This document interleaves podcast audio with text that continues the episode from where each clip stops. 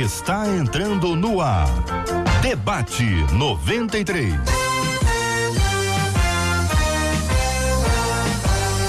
Realização 93 FM. Um oferecimento Pleno News. Notícias de verdade. Apresentação J.R. Vargas. Hoje, mais uma vez, naquele formato interessante que a gente está fazendo, o pessoal está em casa se preservando. Enquanto J.R. Vargas vai comandar o debate, eu fico aqui na 93, aqui, ó. Lembrando que você fala com o debate. Fale com o debate 93. 2461-0093. E-mail debate arroba rádio 93.com.br. Facebook Rádio 93 FM. Site www.radio93.com.br. Só mais um.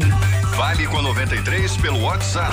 96803 8319. 96803 8319. Pois é, vamos começando o nosso debate 93 de hoje, mas começando também com o nosso jornalismo atuante da 93. Diga lá, meu caro Juliano Medeiros, diga lá. Cid, a gente segue então com esse panorama em relação ao coronavírus no país, no mundo, né? A Prefeitura do Rio anunciou nessa manhã que 10 hotéis vão receber até mil idosos. A Prefeitura se comprometeu a pagar as diárias de até 120 reais. A expectativa é de que essas unidades comecem já a receber os idosos a partir de amanhã. Os senhores e senhoras que vão ser é, conduzidos a esses locais devem ser é, eles foram feitos, né? Foram escolhidos aí por meio de uma triagem da Secretaria Municipal de Assistência Social e vão ter que ir para esses lugares por vontade própria. Ninguém vai ser obrigado a se dirigir a esses hotéis de forma obrigatória. Aqui no Rio de Janeiro também, hoje uma situação bastante curiosa e que nós chegamos até a registrar ontem aqui durante a programação, os boletins do jornalismo, é, diz respeito a passageiros de dois cruzeiros que pediram ajuda humanitária ao Rio de Janeiro. A Anvisa autorizou essa, essas embarcações gigantescas, estavam na costa brasileira e não tinham para onde ir. E as pessoas que não têm nenhum tipo de sintoma de coronavírus também estavam praticamente, numa linguagem aqui marítima, à deriva, sem condições de prosseguir para qualquer outro país por conta das barreiras sanitárias impostas por outras nações. Então pediram para que esses cruzeiros pudessem ancorar aqui na capital e as pessoas então desembarcar, é, desembarcarem, serem autorizadas a desembarcarem, serem levadas de ônibus para o aeroporto internacional e depois seguirem para os seus países de origem.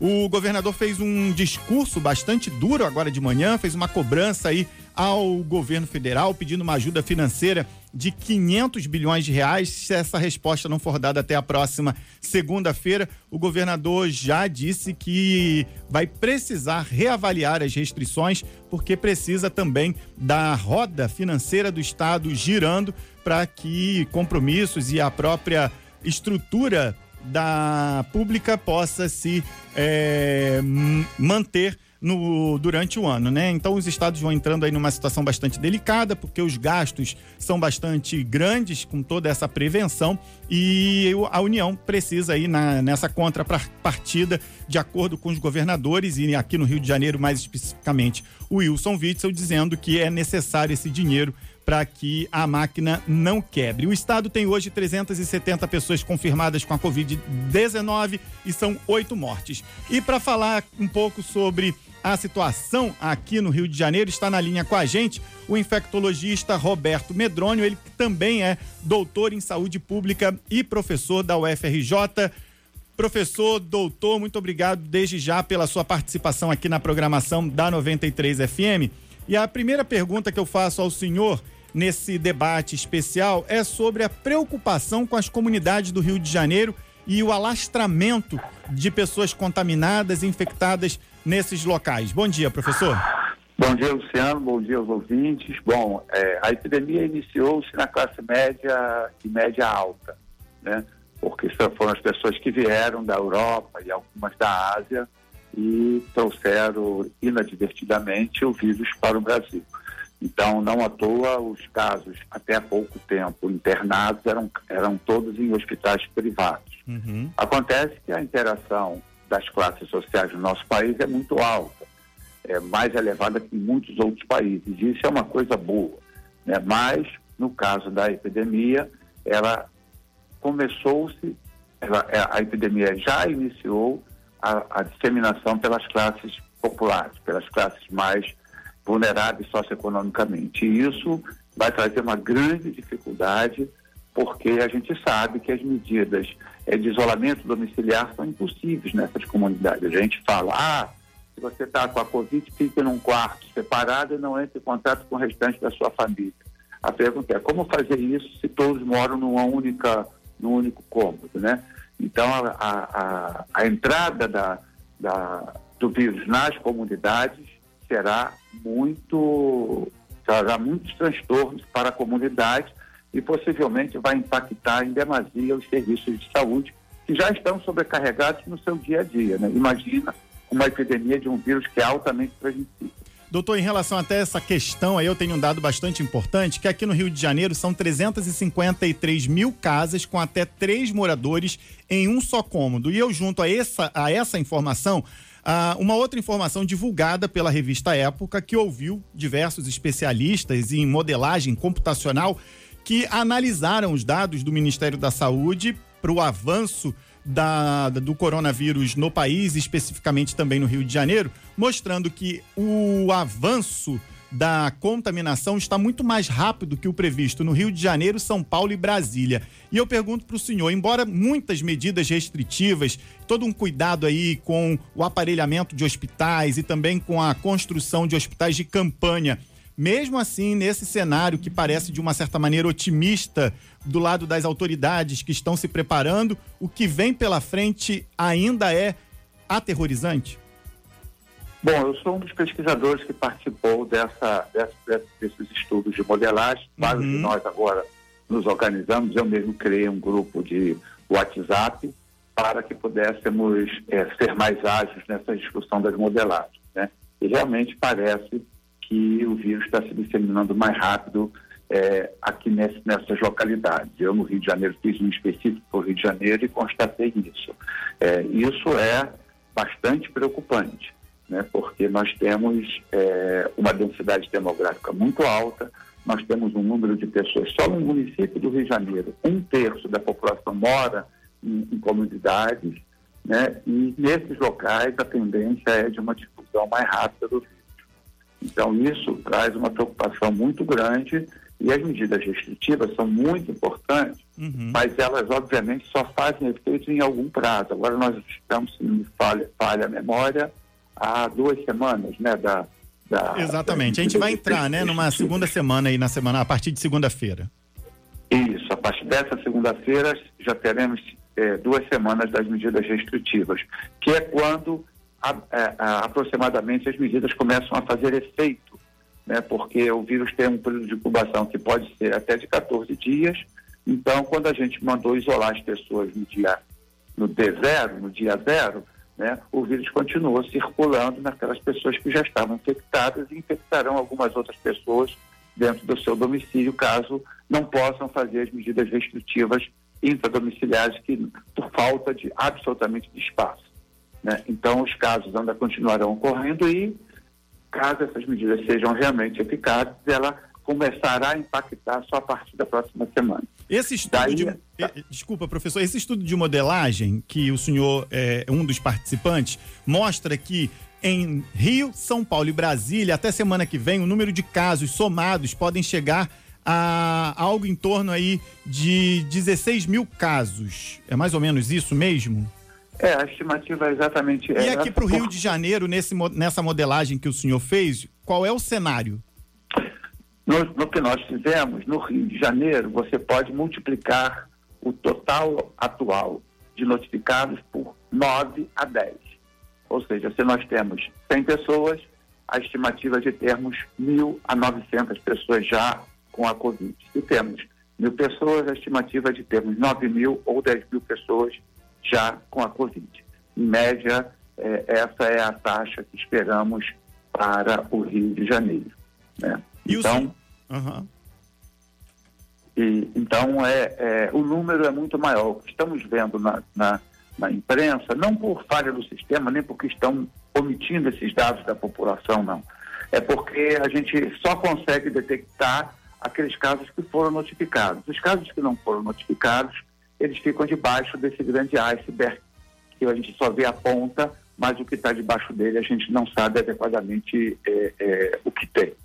E a gente até fala muito aqui na Rádio 93 FM, quando a gente divulga os números, deixando muito claro que esses números são inicialmente divulgados pelo Ministério da Saúde, atualizados pelas secretarias estaduais e municipais, mas são números subnotificados, ou seja, não mostram exatamente a realidade, porque nem todos aqueles que apresentam sintomas estão sendo acompanhados passam por testes e ainda existem aqueles outros assintomáticos que estão com a doença, podem transmiti-la, mas não apresentam nenhum tipo de sintoma. É mais ou menos por essa linha que o senhor está falando, né? Não, é exatamente por isso. Entendi. Uma outra pergunta que eu faço ao senhor é a seguinte: essas medidas de isolamento, como o senhor mesmo citou durante a entrevista, são importantes nesse momento para conter esse avanço muito rápido e a gente tem uma situação bastante inusitada aqui no Rio de Janeiro, que é de um lado o governador Wilson Witzel tentando manter essas medidas restritivas. E aí a gente tem a fala do presidente Jair Bolsonaro dizendo que é necessário que a partir de segunda-feira a vida comece voltar ao normal, que o Brasil precisa fazer a roda da economia girar. Pergunta que eu faço para o senhor, um especialista no assunto, é: se a partir de segunda-feira a nossa vida realmente voltar ao normal, isso de alguma maneira ameaça o que foi feito até aqui pelo governo do estado e pelas prefeituras, por exemplo, a do Rio de Janeiro? Torna nulo essas medidas. Né? Porque, como eu falei, a gente começará a sentir o efeito dessas medidas a partir da semana que vem, que o vírus circulou durante esse período de confinamento de todos nós. Uhum. Né? Mas se a partir da segunda-feira a gente voltar ao normal, a epidemia explode e essas medidas e todos esses problemas que, que é, importunou a vida de todos nós, né, é, elas passam a ter nenhum efeito. Então, eu reconheço as dificuldades econômicas né, que essas medidas trazem, é uma preocupação muito grande.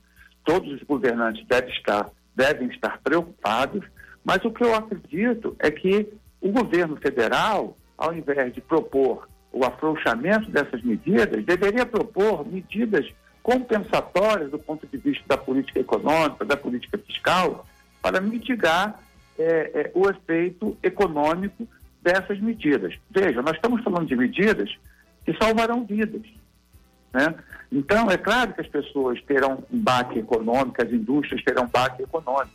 Isso no mundo inteiro está sendo assim. Agora, os governos do mundo inteiro estão é, criando pacotes né, de mitigar esse problema, especialmente nas classes mais desfavorecidas. Nós temos 40 milhões de pessoas trabalhando no, no, no, na, na informalidade. Então, tem que chegar algum auxílio a essas pessoas.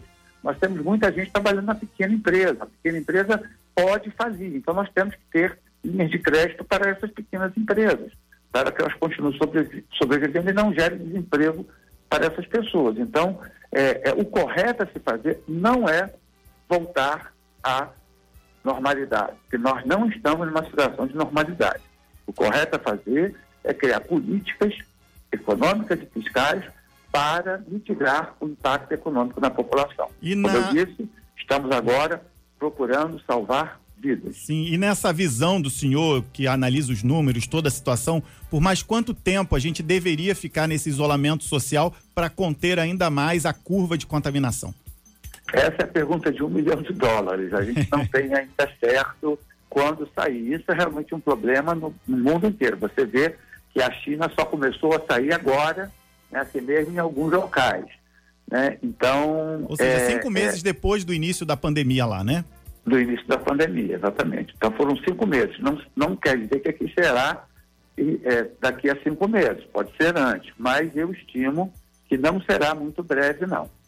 Uma outra pergunta que eu faço ao senhor, que eu estou conversando aqui para relembrar os nossos ouvintes, com Roberto Medrônio, que é infectologista e doutor em saúde pública e professor da UFRJ diz respeito ao seguinte: o mapeamento do genoma aqui no Brasil já mostra que o coronavírus já sofreu mutações no nosso país, ou seja, isso mostra que já há algum tipo de mudança no que diz respeito à contaminação comunitária. O vírus que veio de fora já sofreu essas alterações nessa circulação entre cidadãos. Isso diz respeito a cidades como Rio de Janeiro e São Paulo, que já tem esse tipo de é, movimentação do vírus atestada pelas autoridades de saúde. Isso gera ainda mais preocupação, principalmente no que diz respeito à forma de tratamento dos doentes mais graves e a medicação que pode ser utilizada para reverter o quadro?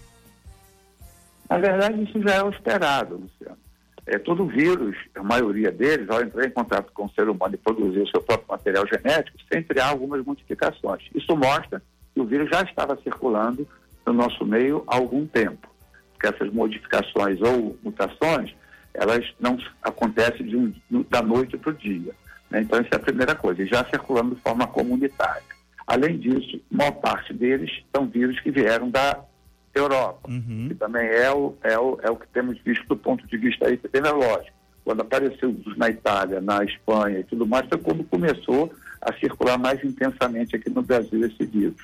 E agora a grande preocupação é nós mapearmos ele para entender qual é o seu, a sua dinâmica e também se isso vai impactar ou não num possível tratamento que estamos estudando também. Né? Mas, do ponto de vista é, é, é, concreto, a gente pouco tem observado de vírus que, após circular, ficou mais letal, mais grave. Uhum. Né? Isso não tem sido, felizmente, observado. Com o coronavírus, com o seu primo, que é o SARS-CoV-1, que é o, o coronavírus da SARS, né, o que aconteceu foi o inverso. Ele, quando circulou muito, ele perdeu um pouco a sua virulência. Então, torceremos, não temos como afirmar, mas torçamos para que isso ocorra também com esse coronavírus que está atingindo a nossa população. Só para encerrar então essa entrevista bastante importante, as falas do senhor, eu queria perguntar o seguinte: em relação a fake news, rolando aí nas redes sociais, nos grupos de WhatsApp, uma comparação entre H1N1, o número de mortos com Covid, as pessoas defendendo ali que a HN1 matou muito mais do que o Covid, essas situações que deixam a gente é, numa onda de mentiras. O que, que o senhor tem a falar sobre isso? É fake news esse, essa informação que circula aí ou é verdade, hein, professor? Não, em primeiro lugar, nós estamos ainda no início do processo epidêmico no mundo. Né? A, a, a pandemia de 2009 pegou naquela época o hemisfério norte, o hemisfério sul, e temos uma, uma visão do número de mortes total em relação a uma pandemia que se completou, teve início, meio e fim. Nós ainda estamos no início do processo epidêmico, atingindo países da Europa. Começou agora a chegar no hemisfério sul, atingindo o continente americano e o continente africano. Então, comparar agora uma epidemia com a outra não é correto. Tá? Então, nesse aspecto, é fake news. Não dá para dizer se a Covid vai matar mais do que a influenza. Tá? O que nós sabemos é que essa epidemia tem se mostrado com um poder de transmissibilidade muito alto, no Brasil até mais alto que em outros países, e estamos vivenciando aí o que está acontecendo em países desenvolvidos, com um sistema de saúde muito bem estruturado, como é o caso da Itália, da Espanha e de alguns outros países eh, do continente europeu. Então, a gente pode e gostaria que esta notícia fosse verdadeira. Tá? Muito obrigado. É, mas Uhum. É, no momento, ela é uma fake news. Professor Roberto Medrônio, doutor também em saúde pública, infectologista, eu quero agradecer muito a sua participação aqui no Debate 93 e assim que novas informações forem surgindo, que o senhor possa voltar aqui e prestar mais esclarecimentos para a gente. Muito obrigado mesmo por essa entrevista. Por nada, será um prazer. Boa, bom dia a você e seus ouvintes. Obrigado mais uma vez. E Cid, segue Oi. então o debate 93, porque agora a gente vai para nossa internet. É Hoje verdade. tem gente em tudo quanto é lugar, Rapaz, hein? Rapaz, o pessoal está espalhado pelo Brasil inteiro. E agora vamos falar com o nosso querido JR O Vargas. JR, muito bom dia, campeão presença maravilhosa dos nossos queridos debatedores, que eu vou apresentá-los e quero encorajar você a não apenas assistir a gente aqui pelo Face, mas compartilhar o nosso link, continuar ouvindo a gente pelo rádio, participando, porque você está vendo, tem aqui uma, uma imagem, aqui acima está o Cid e o Cid está acompanhando, vira para a câmera, Cid, só para você ver, essa de cá. Maravilha, Cid, ao lado dele está o Jair. Lá no fundo estava a Luciana, que daqui a pouquinho vai aparecer aí outra vez. Ao meu lado aqui está a nossa querida pastora Elane Cruz. Elane, bom dia, bem-vinda. Bom dia, é um prazer, sempre um prazer. Obrigado, Elane. Ao lado da Elane está aqui o pastor Nemias Lima. Pastor Nemias, como é que vai o senhor? Tudo bem? Tudo bem, graças a Deus. Uma alegria estar com você aqui nesse debate, com os Maravilha. colegas também. O senhor está onde, pastor Nemias? Na cidade mais linda do Brasil, Cabo Frio. Cabo Frio. Elaine, você está em que bairro? Eu estou na Barra da Tijuca, aqui no Barra da Tijuca. Acima aqui, ao lado do, do, nosso querido Círio Gonçalves, está a Leinha Mendonça. Leinha, bom dia, bem-vinda. Bom dia, povo de Deus. Bom dia, JR. Eu estou na Ilha do Governador. Maravilha. Ao lado da Leinha está o pastor Rômulo Rodrigues. Pastor Rômulo, bom dia, bem-vindo. Está onde? Bom dia, meus irmãos. Deus abençoe vocês. Eu estou falando aqui do Meier, bairro do Meier, Rio de Janeiro. Graças a Deus. Leinha, muito bem. Elaine, muito bem. Neemias, pastor Rômulo, Cid. Estamos juntos aqui na 93 FM, nessa época diferente de, de quarentena, em que a gente pode se conectar. Eu pedi que cada um deles pudesse é, contar para a gente onde é que eles estão, para você ver e agradecer a Deus pela bênção da tecnologia e essa solução que a 93 FM apresentou, trazendo uma inovação muito importante. Isso é tecnologia, isso é inovação, isso é criatividade. E nós sabemos que todo dom perfeito vem do alto vem do Pai das Luzes. E é muito bom a gente poder reconhecer e agradecer a Deus. A gente está numa campanha de oração e que tem sido uma campanha muito importante, orando em três horários, seis, nove e dezoito horas, todos os dias, com muitas pessoas se unindo a nós em oração. Nós ontem tivemos aqui o pastor André Câmara orando conosco. Hoje, possivelmente, teremos um convidado especial que está sendo ajustado para a gente estar tá com essa conexão e aproveitando para encorajar você, ouvinte, a orar. O tempo é de oração e de clamor ao Senhor. Nós temos a informação que nós ouvimos agora. Nós vamos entrar num tema que não é coronavírus agora, que é um pouco de alívio, um pouco de, de outra reflexão para gerar um pouco de esperança e de fé para nós todos. E ao final nós vamos voltar para orar. Temos aqui a união de vários veículos de comunicação, de várias instituições, têm se unido não é a marca A, a marca B ou a marca C. O que vale é a oração. É o povo de Deus que se une para dizer: Senhor, nós clamamos ao Senhor pela tua misericórdia, nós cremos que o Senhor pode e nós temos pedido a Deus de sabedoria a governantes, a pesquisadores, de saúde aos médicos, enfermeiros, todo o time que trabalha na área de saúde para que haja suporte fundamental e necessário. Quero convidar você para que, além de assistir, você possa compartilhar esse link também, chamando outras pessoas para estarem com a gente nessa super multitransmissão da 93 FM no rádio e no Facebook e no Face com essa dimensão especial. Cid, compartilha com os nossos ouvintes aí o nosso número do WhatsApp da 93 FM. É o 96803 8319 96803 8319. Cid vai participando com a gente também, pode opinar, como sempre pode, é lógico, e traz também as opiniões do nosso ouvinte pelo Zap e pelo Facebook. Assim que tiver algum, algum material, pode encaminhar e nós vamos interagindo aqui. Vamos começar com o nosso tema, o tema 01 do programa de hoje, minha gente, é o seguinte, ouvintes, né? Fazendo uma análise, eu percebi que antigamente a igreja se reunia para adorar a Deus. Isso é bem antigamente mesmo, né? Já tem dias que a gente não consegue se reunir. Mas ela fala naturalmente de um tempo que o objetivo era este, segundo ela, adorar a Deus. E ela diz: atualmente eu percebo que, em sua maioria, são cultos cujos temas são centrados no ser humano, sem ênfase na glória de Deus. Pergunta ouvinte: estou errado em pensar assim? Seria esse o caminho certo para alcançar mais pessoas? Tem alguém com pigarro aí, viu? Estou acompanhando aqui. Quem tiver com pigarro, põe a mão no microfone e para ajustar. Por outro lado, o que fazer para não ficar apenas no campo da crítica sem nenhuma ação benéfica que promova uma real mudança? Quero começar ouvindo o pastor Rômulo, lá de cima. Pastor Rômulo, quero ouvir sua opinião sobre esse assunto, meu irmão, por favor. Meus irmãos, nós precisamos entender o seguinte: a mensagem do Evangelho é uma mensagem de boas novas, de salvação. Nela, na mensagem do Evangelho, pelo menos dois pilares são fundamentais. Primeiro, o grande amor de Deus, né? pelos homens, que é um amor incondicional, perfeito. João 3,16, a Bíblia diz que Deus amou o homem de tal maneira que deu o seu Filho de gênito para que todo aquele que nele crê não pereça, mas tenha vida eterna. Então, é importante, é fundamental que o homem saiba o quanto Deus o ama e deseja abençoá-lo. Mas existe um outro pilar que é fundamental na mensagem do Evangelho, que é o confronto. O homem é pecador, ele precisa entender que ele é pecador, ele precisa ser confrontado com a Bíblia Sagrada com relação aos seus erros, ele precisa saber que a Bíblia é o nosso manual de regra, de fé, de prática, precisa ser respeitada, ele precisa entender que existe uma condenação eterna.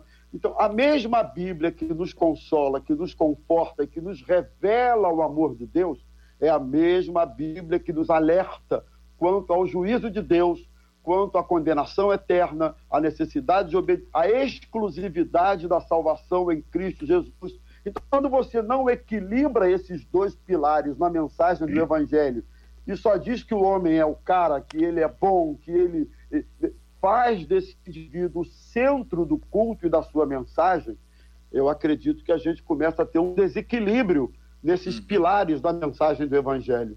Então, inicialmente, eu ressalto essa necessidade e talvez o nosso tenha razão, porque esteja havendo aí um desequilíbrio nisso.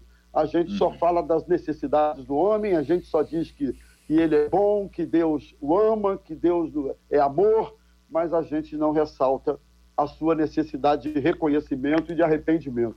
Então, eu, eu, eu preciso concordar com o nosso ouvinte. É, eu queria dizer para os nossos ouvintes que estão acompanhando a gente com as imagens aqui, nessa multitransmissão da 93 FM, que de vez em quando vai aparecer alguém andando atrás de casa aí, vai aparecer um copo d'água, não há problema, aqui não tem estresse. Alguém entendeu? cantando. Cada um, é, ontem foi assim, de repente apareceu uma voz, eu disse, meu Deus, de onde está vindo essa voz? É o meu cachorro que entrou aqui, rapaz. Eu o coloquei cachorro. ele pra fora, mas ele entrou de novo. Se, ele, ah, se é, o cachorro é cantar, eu vou ficar preocupado. Hein? É ouvinte. Cachorro ouvinte pode. É Leinha, é quero ouvir a sua opinião sobre esse assunto, Leinha. Bom, JR, é verdade o que o nosso ouvinte está é, relatando é algo que nós temos percebido, sim, nos últimos tempos, e principalmente de, dos anos 80 para cá, é, o culto tem descentralizado o, o, divino, né? Nós sabemos que culto é adoração à divindade. E a nossa divindade, o nosso Deus, é aquele que fez os céus e a terra. Ele é o centro do nosso culto. E todo culto, ele é dividido em duas partes: a adoração da igreja e a resposta de Deus através da pregação da palavra. E como é que a gente faz esse culto? A começar por se humilhar, não dá para chegar na presença de Deus sem quebrantamento.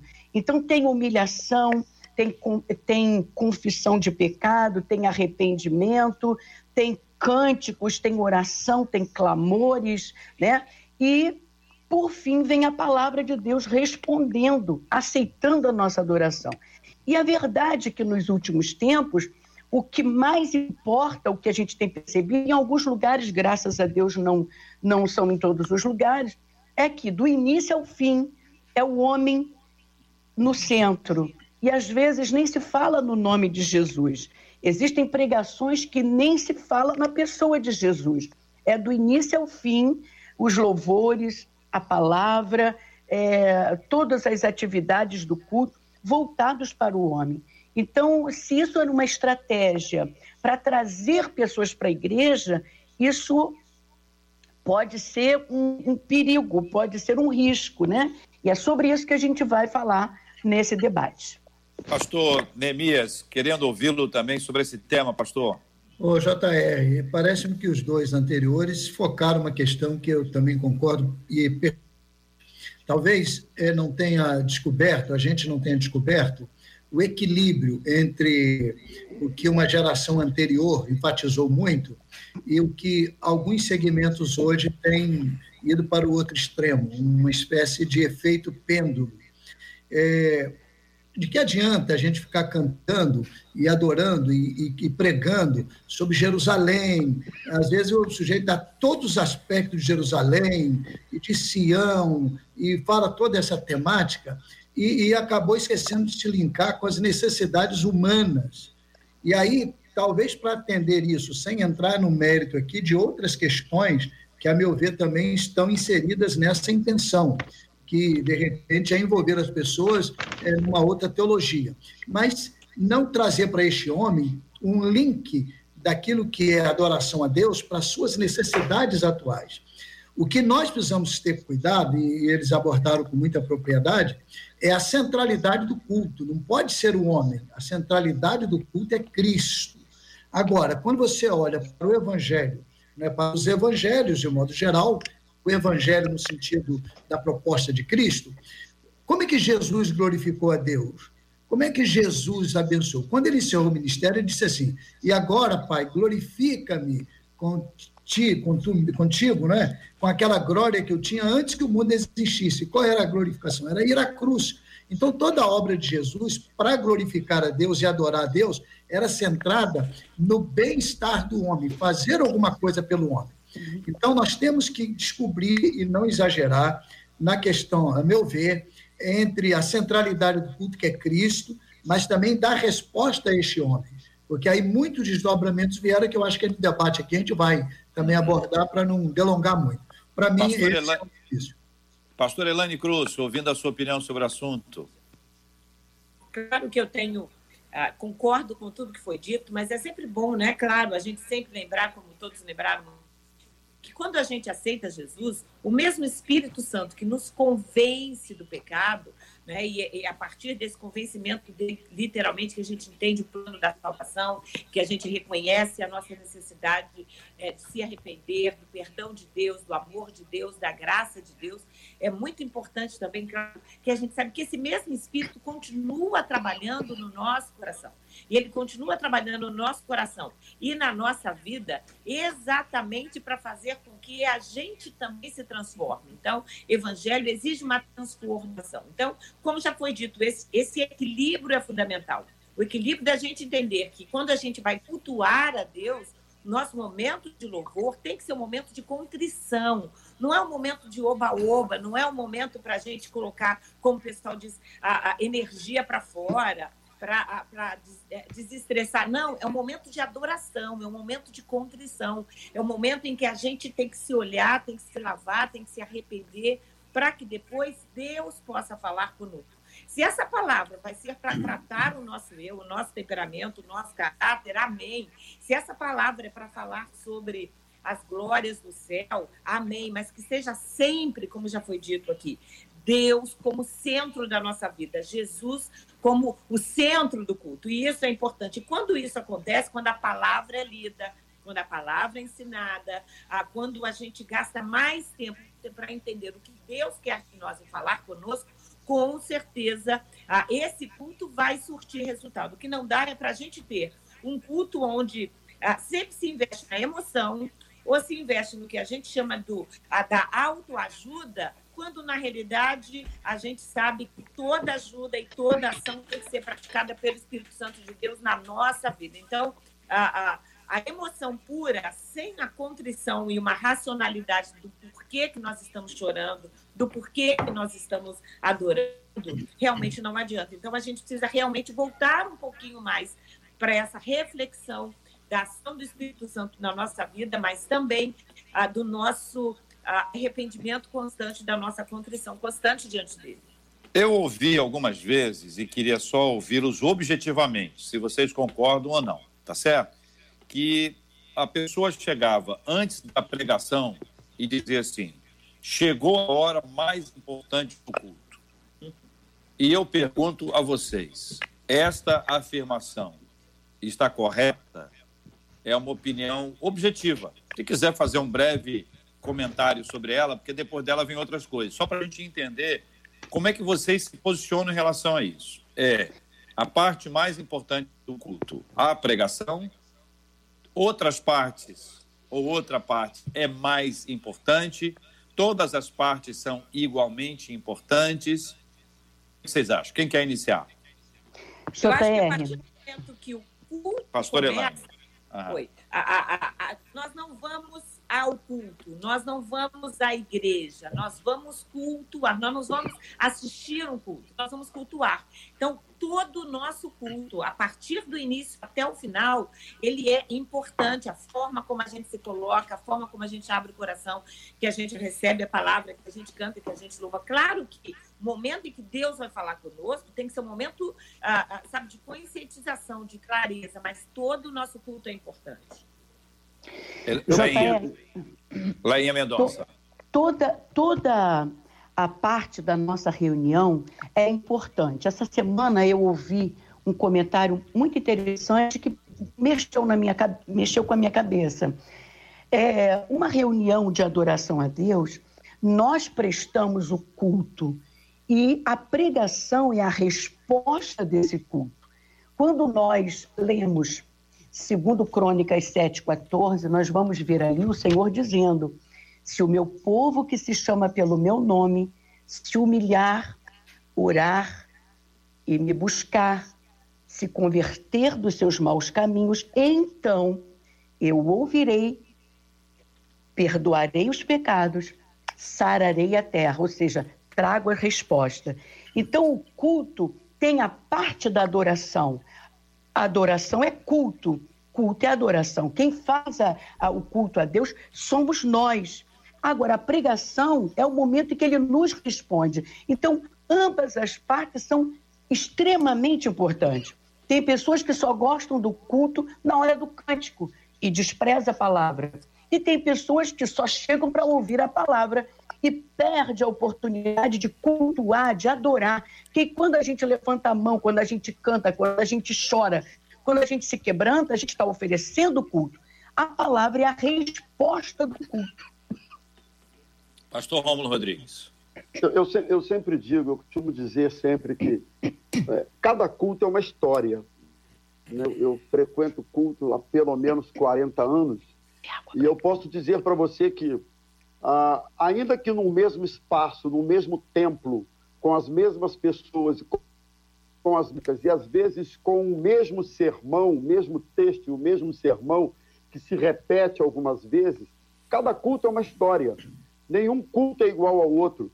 E, e, eu acredito que a diferença, o que, o que muda a história do culto na perspectiva do coração do homem, é a disposição que você chega diante de Deus para adorá-lo, para cultuá-lo. O problema é que o nosso povo encara o culto como sendo uma, uma coisa que tem que ser produzida pelo pastor, produzida pelo grupo de louvor responsável pela, pela os grupos responsáveis pela estrutura da igreja e o membro, aquele que não tem uma responsabilidade, vai lá assistir o culto, dizer assim, ah, um culto foi bom, o culto não foi bom, o culto foi bom ou não foi bom, é o Senhor, o culto é para o Senhor, o culto não é para mim.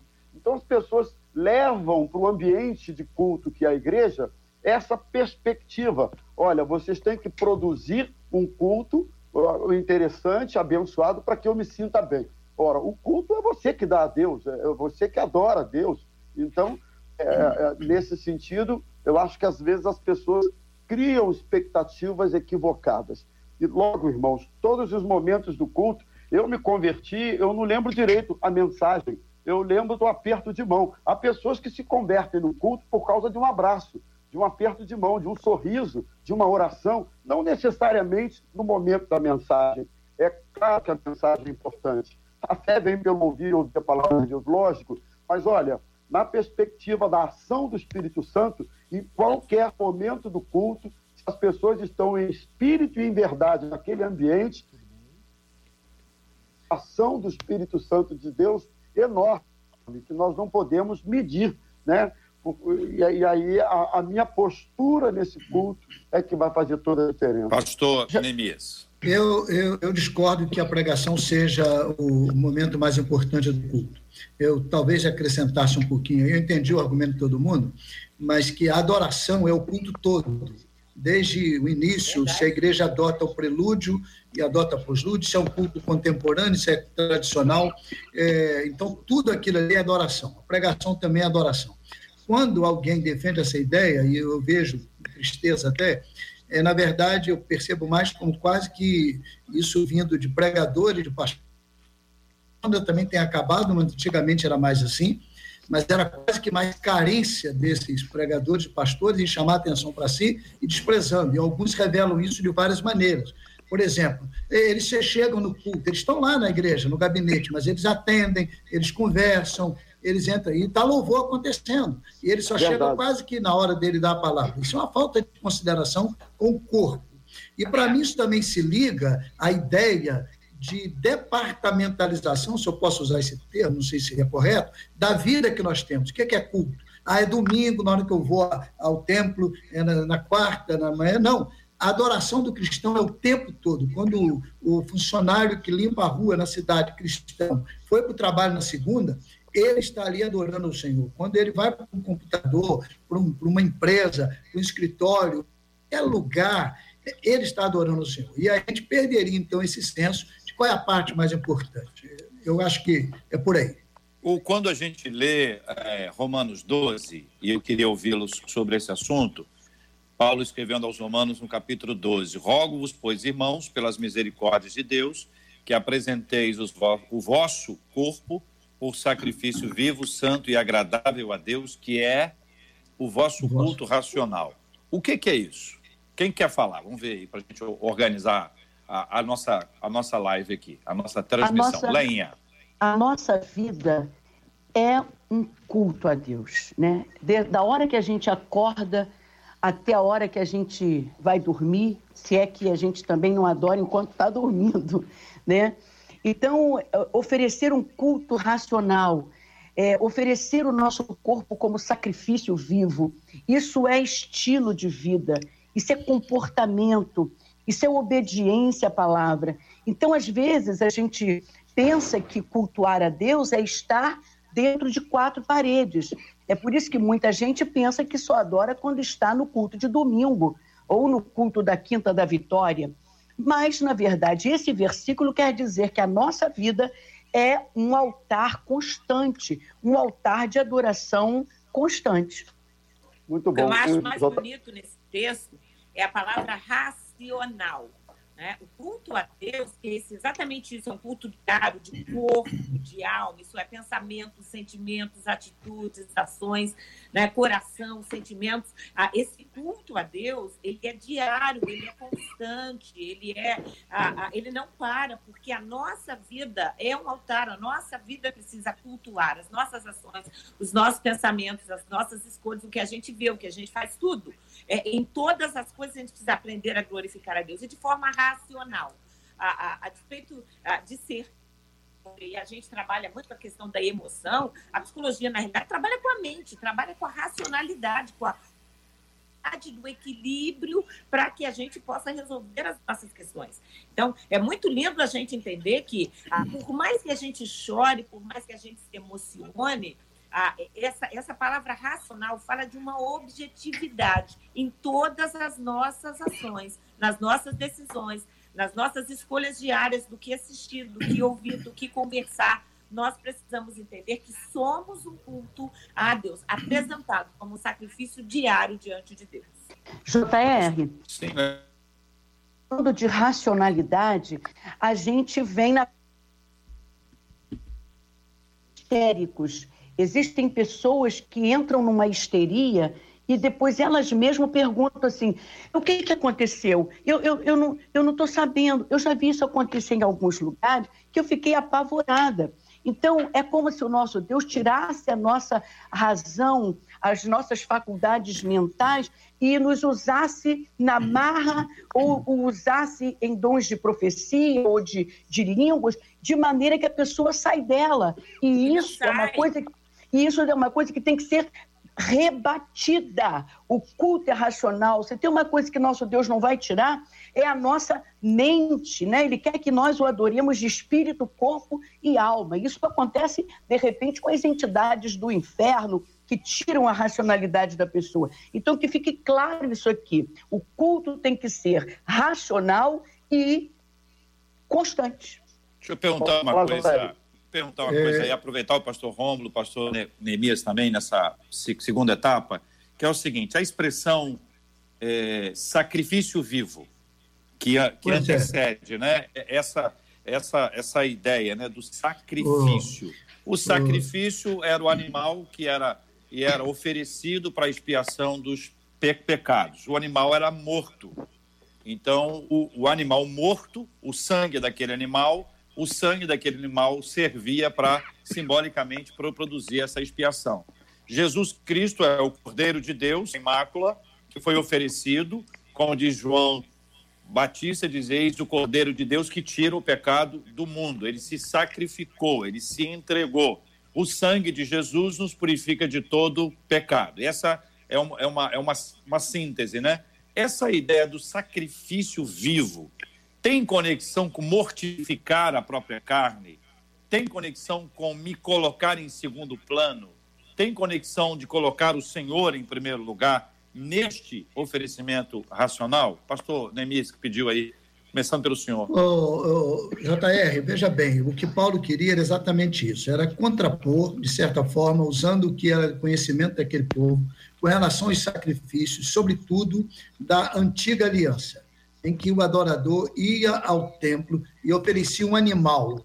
E havia toda aquela processualística, todo aquele ritual, exigência. O animal deveria ser de acordo com o pecado, de acordo com a posse, né? e, e oferecia ali morto. Aí Paulo vem e diz: olha, agora a nova aliança traz um culto que, na verdade, não apresenta mais um animal morto, um sacrifício morto, mas é vivo, porque Cristo já fez o sacrifício único e não há necessidade mais. E a cultura também impunha algumas atividades para aquele povo que significavam é, é, literalmente ferir o corpo. E ele quer dizer: o sacrifício é vivo um, um comentarista, que eu não me lembro agora o nome, não quero arriscar aqui, que diz o seguinte: o sacrifício vivo é você consagrar a sua boca, o seu ouvido, a sua mão, os seus pés. E eu me lembro então de um hino da escola bíblica que a gente cantava quando era criança. Cuidado boquinha no que fala, cuidado olhinho no que vê, cuidado mãozinha no que pega, cuidado pezinho onde pisa, quer dizer. Então, o que é o sacrifício vivo? É o, o crente exatamente, acho que você usou uma palavra muito apropriada, renunciar, mortificar aquilo que a sua carne está exigindo, impondo, e ele, numa adoração ao Senhor, ele oferece esse sacrifício vivo.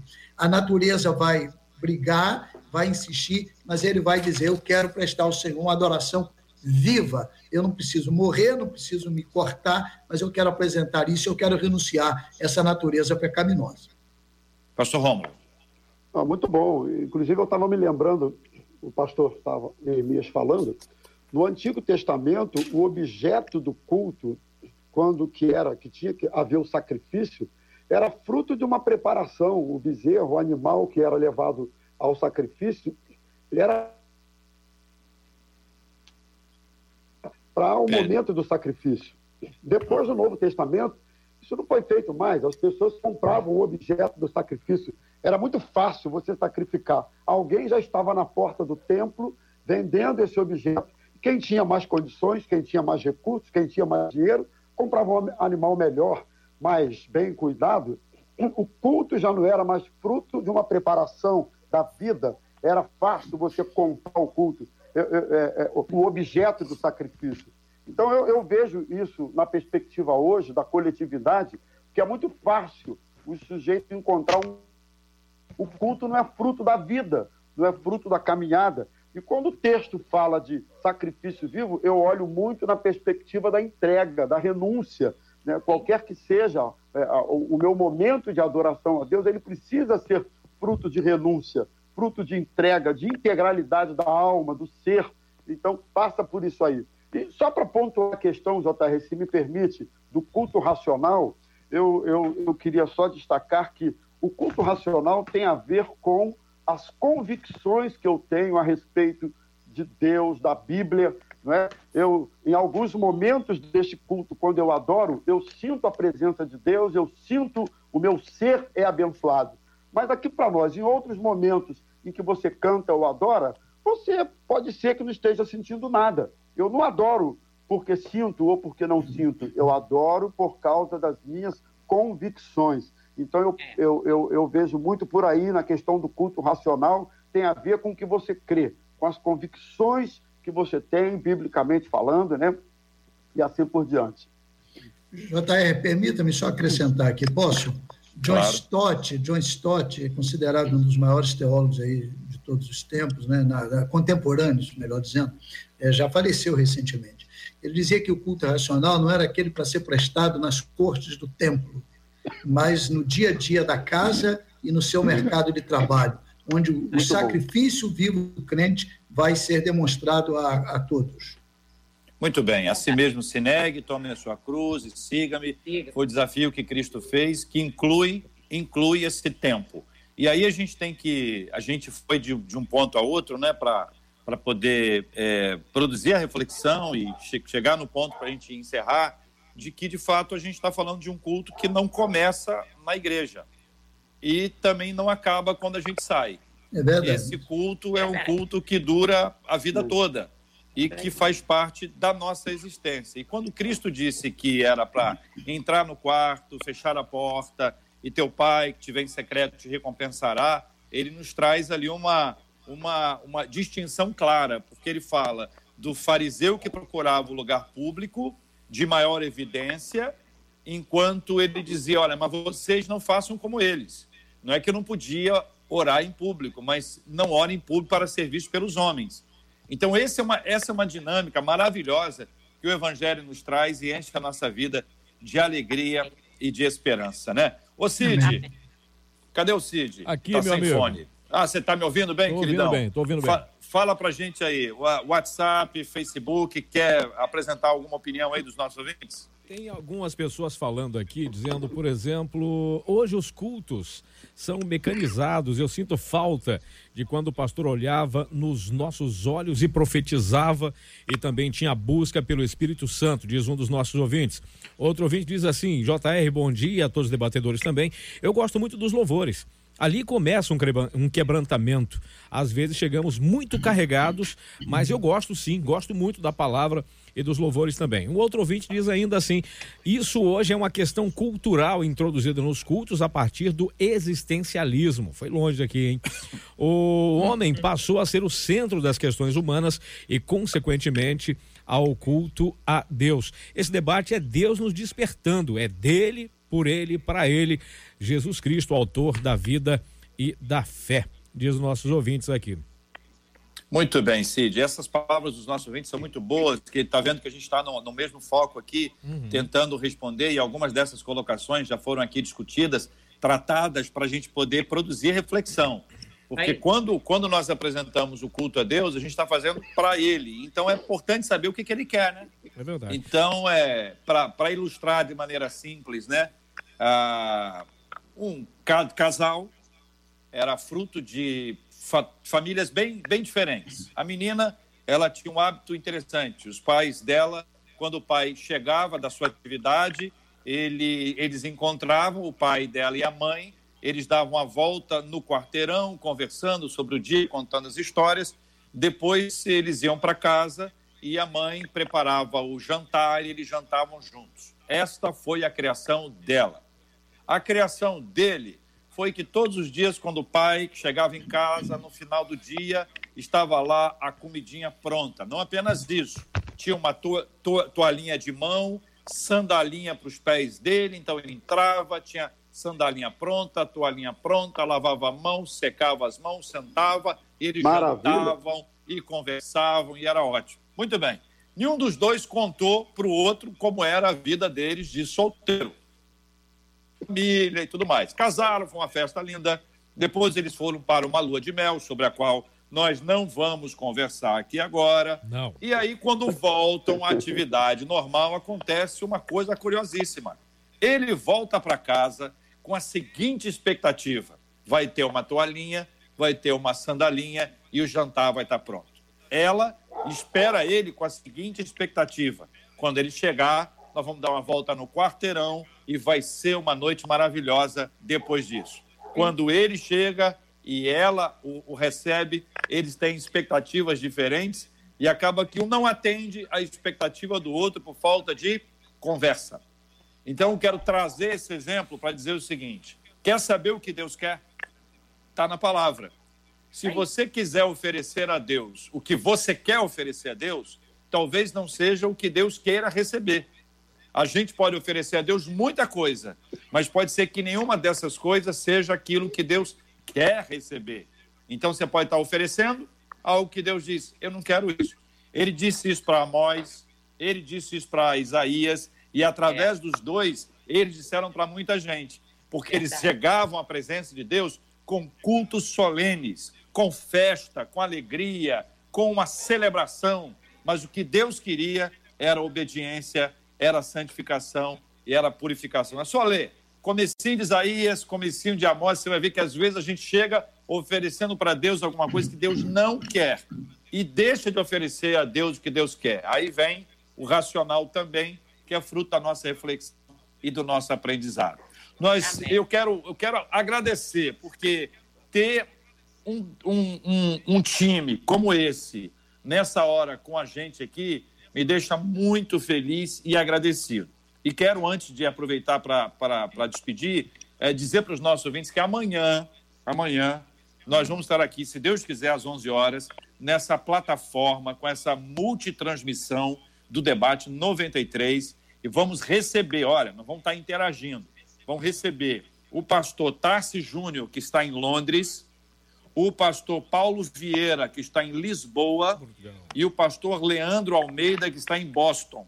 Então, nós vamos ter Estados Unidos, Inglaterra e Portugal conectados com a gente. Nós vamos estar interagindo com eles aqui, participando, conversando, Uau. ouvindo as opiniões deles sobre os nossos assuntos do dia a dia e também depoimento deles, cada um deles, com a sua experiência, que está acontecendo lá, com a questão do Covid-19. Quero dizer isso, convidar os nossos ouvintes para estarem com a gente, a compartilharem isso, uh, para que a gente tenha mais gente participando. E vai ser muito legal, porque tem muito brasileiro que está em Londres, em Portugal, nos, que está em Boston. Uh, aliás, Boston é o lugar dos Estados Unidos Oi. que tem um número de brasileiros. Isso. Não é nem, não é nem Orlando, é a Boston. a língua lá é então, quase português lá. Exatamente. Segundo, segundo alguns, mais de 300 mil. Exatamente. Então, vai ser uma oportunidade da gente estar interagindo tam, também, tanto quanto hoje. Então, quero, assim, agradecer demais, demais. Leinha Mendonça, obrigado, Leinha.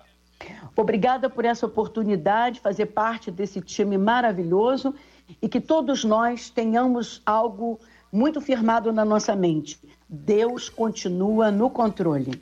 Amém. Lenha, eu posso pedir para você, no final aqui, cantar? Claro. Então escolhe aí. Pastor Romulo, obrigado, irmão. abraço.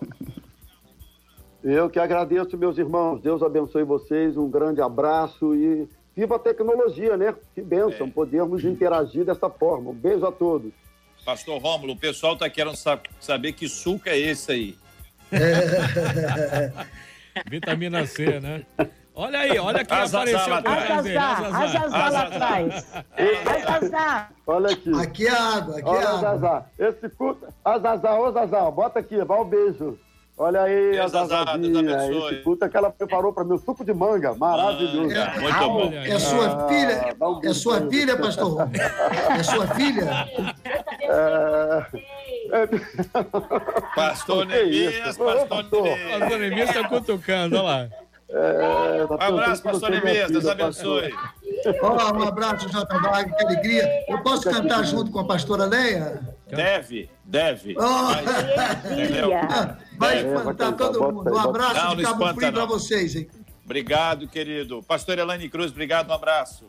Um abraço, um abraço a todos. Realmente, viva a tecnologia. Foi muito bom estar com todos vocês. E claro, para você que está em casa, continue firme, mesmo em casa, nós continuamos cultuando a Deus que cultuamos sempre. Acalma o seu coração, porque Deus está Amém. cuidando de todos nós. Graças a Deus. Amém. Graças a Deus. Ô Cid, tem alguma orientação sobre a oração? Tá, nós temos uma vinheta Recebeu alguma orientação? Ah, ainda não, ninguém me falou nada não, tá. mas aí acho que a então- oração, então, acho que o Jair hoje... Tá. Não, não, o Jair não, Jair não. Então, peraí. Leinha, qual é, qual é o cântico, Leinha? É, vai colocar aí ou é para eu cantar Não, a capela? Capela e nós vamos cantar junto. Fala a música para a gente pôr a letra. Hum, meu é Deus letra? do céu. A letra, é. eu não sei agora, o pastor não, Neemias. É, você, não sei se vocês vão saber a minha canção nova, que está em lançamento. Pode Como é que é ser? o nome? Fala o nome, Leinha. Questão de tempo. Questão de tempo. Vamos lá. Agora eu Isso, tô com, com a letra aqui e a vantagem também de estar Boa. disponível aqui. Isso. Vamos lá, gente. Então, é muito propício para esse momento que diz assim: vai passar essa dor que você está sentindo, vai passar. O milagre de Deus está vindo, vai passar. É somente uma questão de tempo, aguente um pouco mais. Vai passar. Eu estou profetizando sobre sua vida. Vai passar.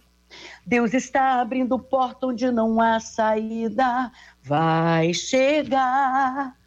O momento da virada, o tempo de você cantar.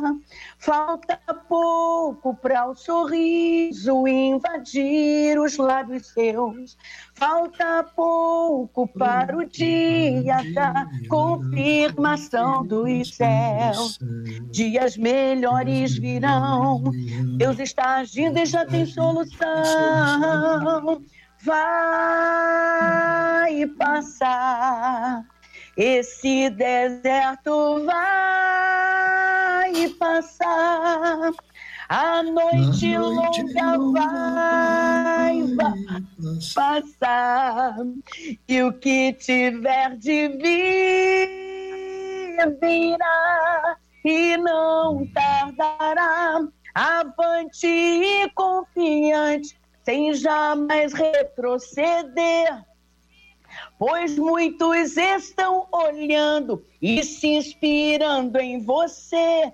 Deserto não é para sempre, nem é lugar para ficar. Tem novidades chegando e só quem viver verá. Supere a dor e avance sem recuar, pois o Senhor decretou que vai passar. Glória a Deus. Bem, olha aí, ó, olha aí, olha aí, olha aí. Olha que coisa linda. Eu vi, eu vi a Elaine, Elaine colocando a mão assim. Eu não sei se a Elaine estava dizendo assim, ah, ou está dizendo pro colega do lado. Colega do lado aí, do seu lado aí, Elaine. Do seu lado aí. Do seu lado aí. Ó, Não canta não. o pastor Emias cantou comigo, hein? Não, muito pouco. É, A, foi, a foi. minha esposa, a minha esposa passou aqui e pediu para, para, para. Ah, foi? Olha só. Que, que isso. Vai ter uma outra oportunidade, tá bom, pastor Nemir? Eu fiquei em segundo. Eu fiquei uma vez em segundo lugar no Festival de Música. Quem era o outro Foi, concorrente? Quem era o outro concorrente? Só tinha dois, só tinha dois. Só tinha dois. cara. Mas foi, foi bem. Foi bem, foi bem, foi bem. Cid, vinheta e vamos orar. Quarentena. Quarentena. De oração. Nós vamos orar juntos agora. Quero convidar os nossos amados ouvintes para orarem conosco. Vamos apresentar esses temas diante de Deus de oração. Pastor Neemias, por favor, ore conosco. Temos clamado a Deus, irmãos, às seis, às nove e às 18 horas, às seis ao meio-dia e às 18 horas, sempre buscando em Deus e clamando ao Senhor pela sua misericórdia. A 93 FM está numa campanha de oração. Quero desafiar você que nos acompanha, quero desafiar os pastores para que nos ajudem. Ah, temos convidado vários veículos de comunicação e eles têm se unido a nós, como é o caso da Rede Boas Novas. Somos gratos a Deus por essa bênção e outros veículos e outras redes que estão se aproximando, porque não importa a nossa marca, importa é a nossa oração, importa é a nossa união, é o clamor do povo de Deus. Então o desafio é que você se una a nós e faça parte dessa campanha de oração, todos contra o coronavírus e clamando ao Senhor para que isso seja detido, não só no Brasil, mas no planeta inteiro. Todos os dias nós oramos pela cura dos enfermos e consola os corações enlutados. Portanto, vamos orar juntos em nome de Jesus. Pastor Neemias. Nosso Deus e nosso Pai, muito obrigado, Senhor, por este momento que passamos juntos, a pastora Leia, pastor Rômulo, a pastora Elaine, o Cid, ó Deus, e todos capitaneados pelo JR, nós tentamos fazer o melhor, te servindo através deste canal. Nós temos, ó Deus, esperança que isso tenha alcançado corações com palavra de encorajamento, de fé, e que a gente tenha crescido juntos neste momento. Senhor, nós estamos preocupados, estamos com medo. Não é um medo aterrorizante, pavoroso, mas é aquela inquietação. Oh, Deus, cuida de nós neste momento. Dá sabedoria às autoridades em todos os níveis municipal, estadual, federal. Oh, Deus, dá sabedoria aos empresários, industriais, aos trabalhadores, que todos nós, ó oh Deus, neste momento tão inquietante, preocupante, que nos voltemos para a tua palavra, é, crendo que o Senhor está no controle de todas as coisas e que tu és o governante moral da história, o dirigente de nossas vidas, e que no final, Senhor, todas as coisas contribuem para o bem daqueles que te amam. Senhor, dispensa os teus favores sobre todos nós. Ó Deus, tira esse mal do meio de nós, que os cientistas descubram a saída, eles que são instrumentos teus para nos abençoar. E que, ó Deus, este mal seja vencido no poder de Jesus. Ó Deus, miraculosamente protege aqueles que certamente não estarão protegidos pelos recursos da ciência. Nós temos pessoas que certamente sofrerão, Deus, mais. Então, de nome de Jesus, cura e, e, e separa essas pessoas para a honra e glória do teu nome e para o bem dos familiares. Nós oramos em nome de Jesus. Amém e amém. Amém. Amém. Deus abençoe, gente. Obrigado, Cid. Um abraço. Um abraço. Até amanhã, se Deus quiser, com mais uma edição do nosso Debate 93. Deus te abençoe. Você acabou de ouvir Debate 93.